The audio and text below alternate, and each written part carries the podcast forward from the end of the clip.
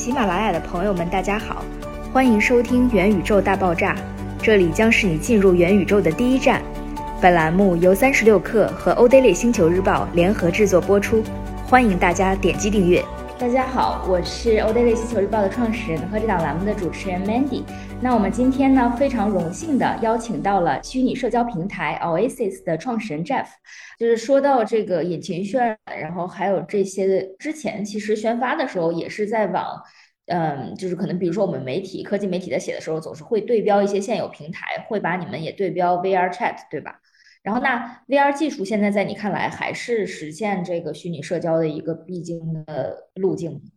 呃，我一直觉得说设备其实更多是像放大器。什么意思呢？其实你会发现，我们可以参照 Web 二的进程。Web 二的进程其实从零三年，国内就是淘宝了，然后美国的话，相当于像你看 Facebook 呀等等，其实包括 eBay 啊，其实他们都在说 Web 二的概念。啊，Web 二其实是零三年到零五年的时候开始这个浪潮的。说些熟悉的，比如说 Facebook，比如说淘宝啊，比如说大众点评。其实都是典型的 Web 二产品，但是他们其实最早出现的时候是在网页端出现的，所以你发现在网页上面玩 Facebook、玩大众点评，呃，这个玩淘宝，哎，还是呃体验很不错的，而且大家都会就新的用户都会很喜欢，并且会很沉迷去用这些产品。但是当移动互联网来的时候，你会发现这些公司可能就从以前，比如说几亿美金、几十亿美金，瞬间变成一个几千亿美金、万亿美金的公司，就是因为移动互联网把这些 Web 二的产品，嗯，做了更大的这个放大。通过手机去跟别人交流，通过手机去去购物，通过手机去看附近的这些门店和服务，他的体验和频次和消费的这个意愿会高很多。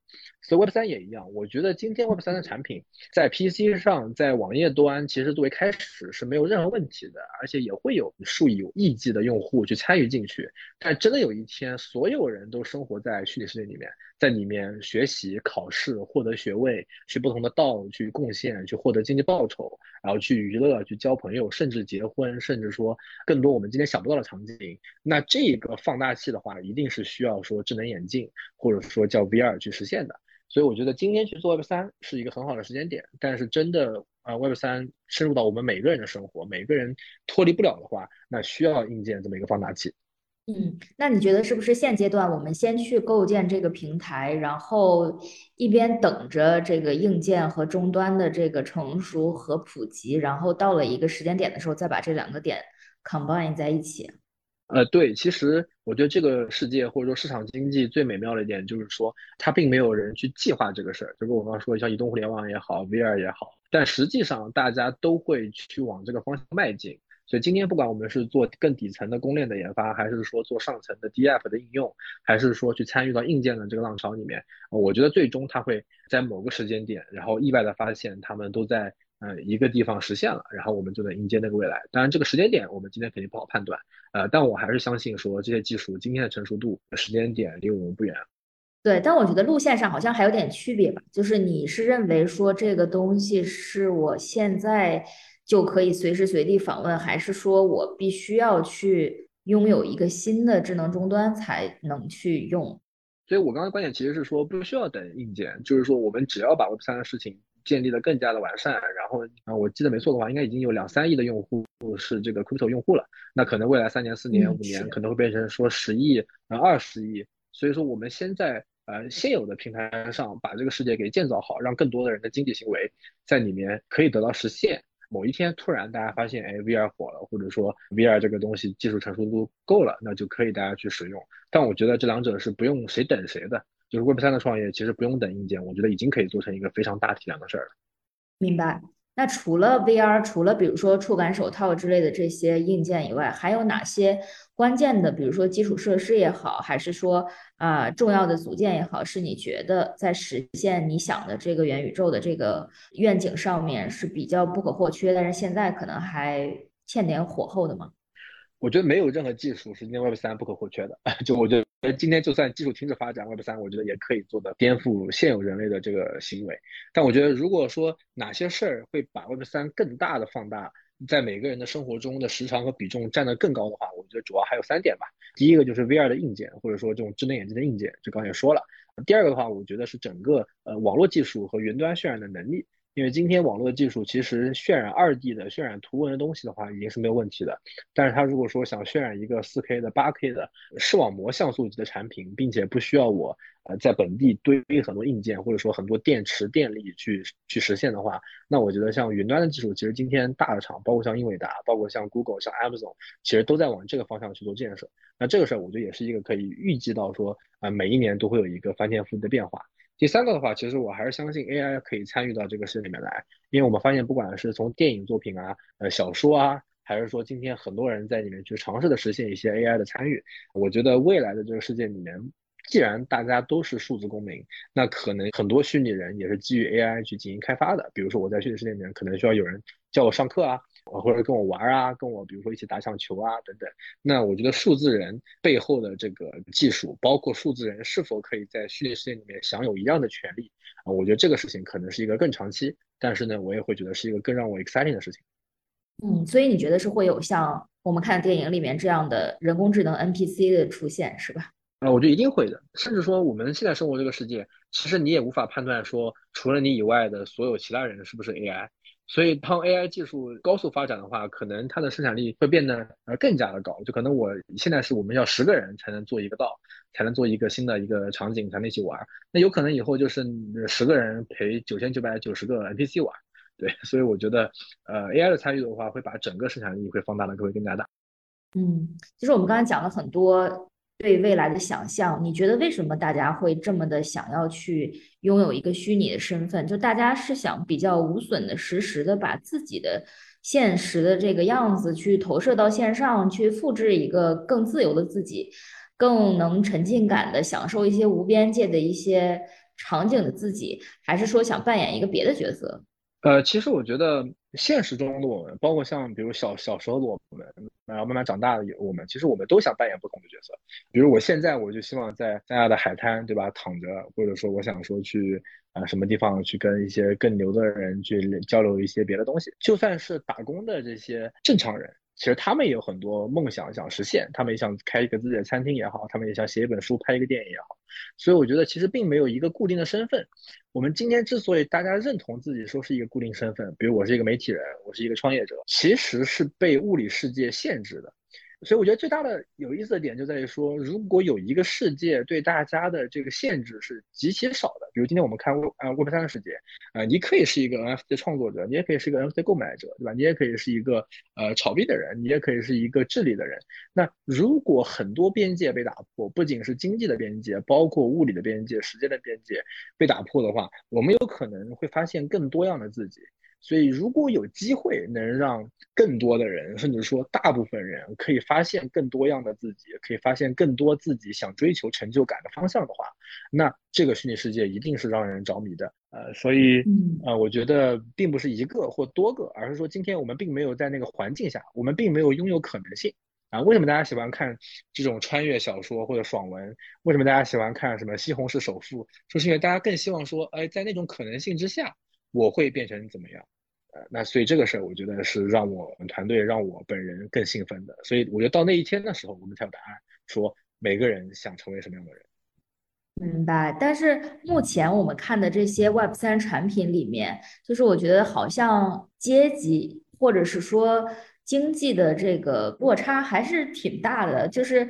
呃，比如说现在很多的平台一上来都会卖地，对吧？那去买地的这些人，他实际上还是现实中明星啊，或者怎么样？比如说 Snoop Dogg，他买了一个这个中心的地，然后我也去买在他旁边，那好像又把现实中的这些复制了一遍。然后包括比如说我们买一些，我们看到这些明星，比如说库里啊，还有其他的这些明星，他们去买 Ape 这样的 NFT，然后如果这些东西可以作为他 Web 三大家都可以认证和识别的一个形象。我不知道 Web 三有像，也不是 Web 三吧，就是可能未来的元宇宙，在 Jeff 眼里是会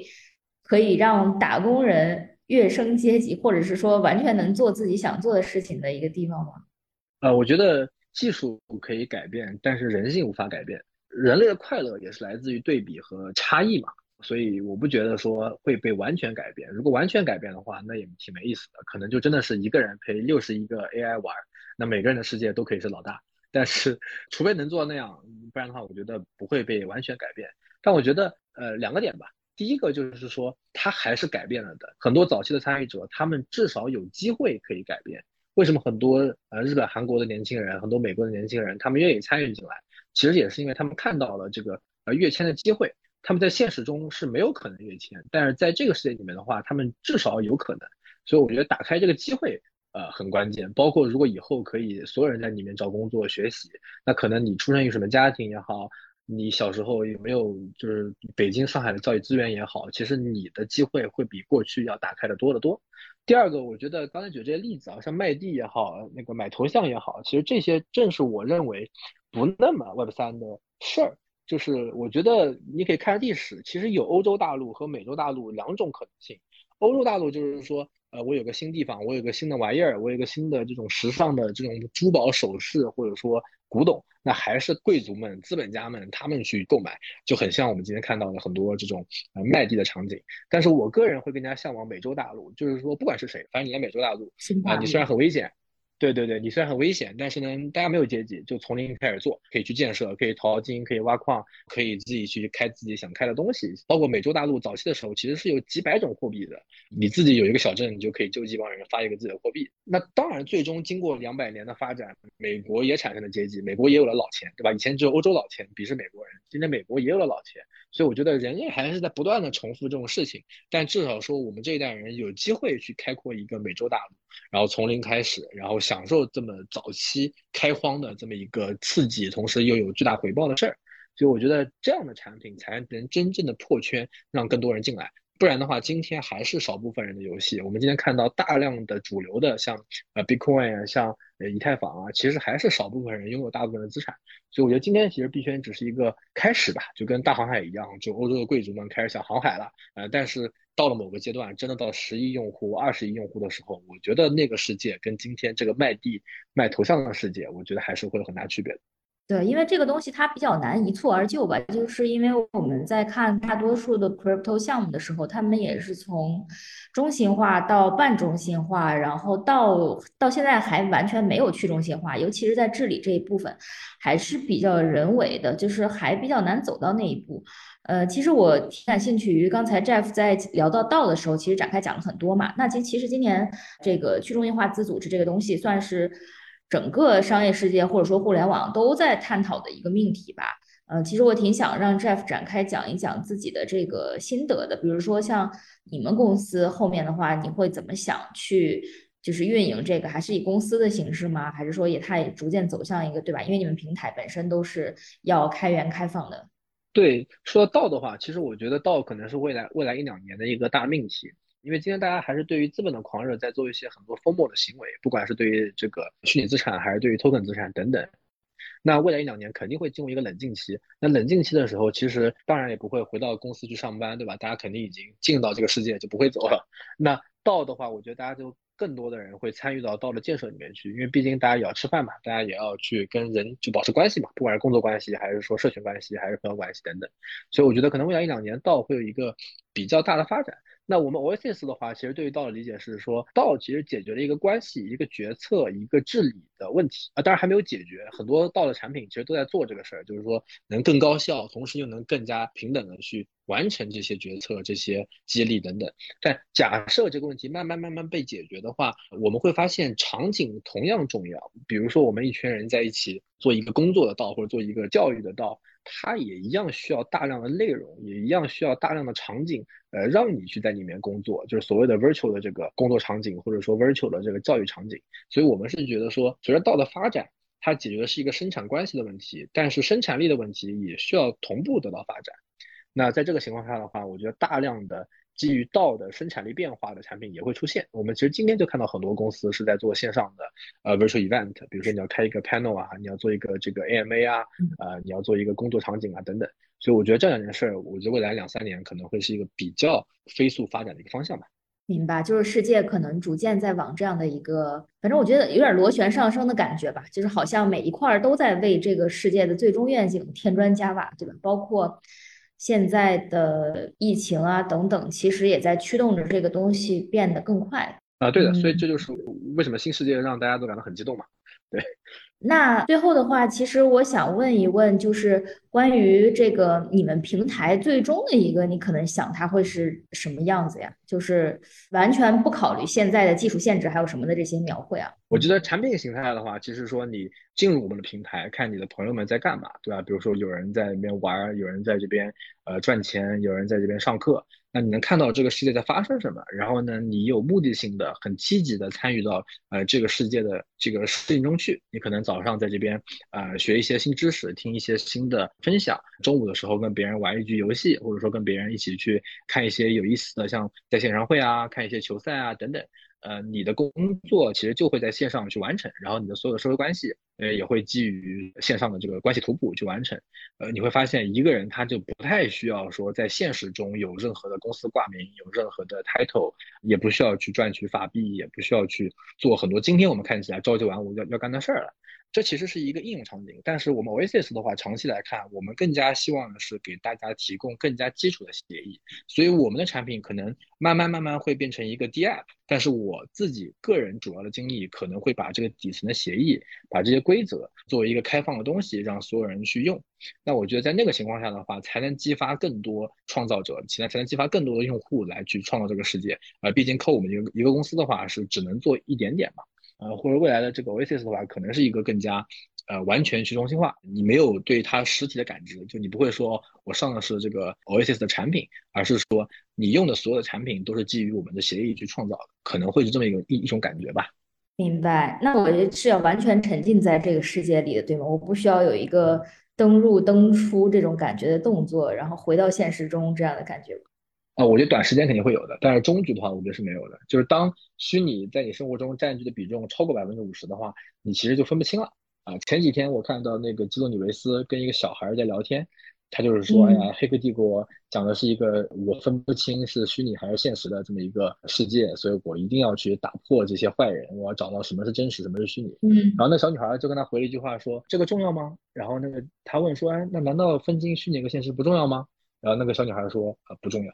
所以我觉得更加年轻的人，他们可能对于虚拟和真实想法不一样，是对，对他们可能对于虚拟和真实的分辨，其实他们不会分辨。就我们就会说，哦，这个是虚拟。那红药丸、绿药丸的话，我觉得我就不要醒来了。这个脑机接口不是挺好的吗？干嘛要